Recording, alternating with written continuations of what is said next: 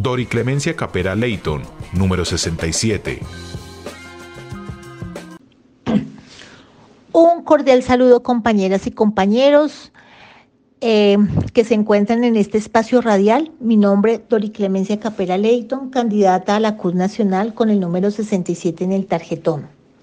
Quisiera retomar una frase de Rigoberta Menchú que dice que este mundo no va a cambiar a menos que estemos dispuestos a cambiar nosotros mismos.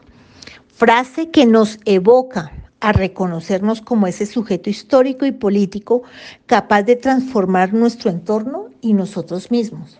Por eso hoy somos parte del cambio.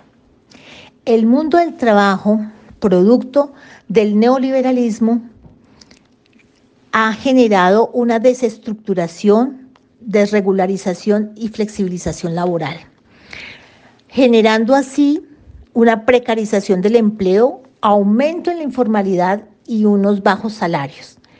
De allí la necesidad de fortalecer los sindicatos como ese espacio colectivo que defienden los derechos humanos y por ende los derechos laborales. Ante esta situación, el mundo sindical y específicamente nuestra central debe abordar la problemática de los trabajadores desde una perspectiva de género y de clase y desde una mirada interseccional que permita abordar las desigualdades sociales y la exigibilidad de los derechos que como trabajadores y ciudadanos tenemos.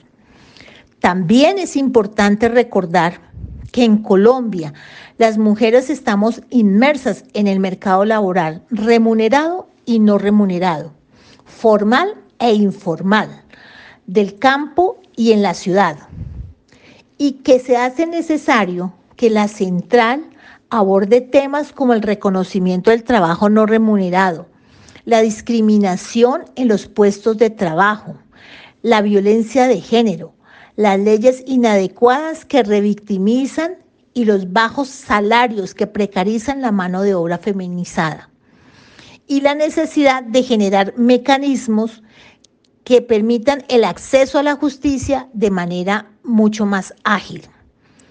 Es decir, debe propender por la igualdad de género y el cierre de brechas salariales.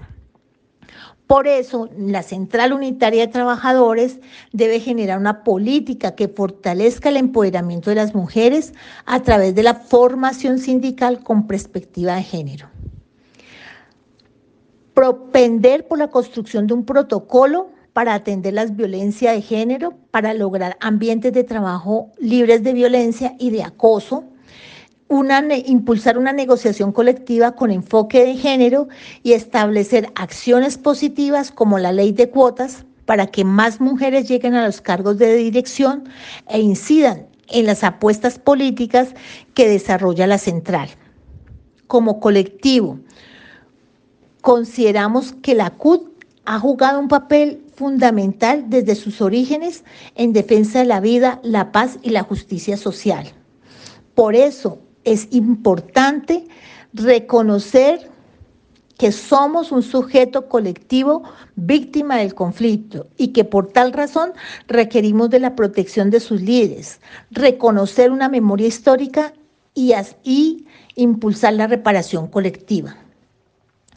Hoy quisiera que ustedes tuvieran en cuenta esta plancha 67 porque como colectivo de mujeres trabajadoras al interior de la CUT y con los equipos de trabajo Estamos convencidos que el liderazgo de las mujeres, la participación de los jóvenes y el reconocimiento de la experiencia son elementos fundamentales que fortalecen la democracia sindical.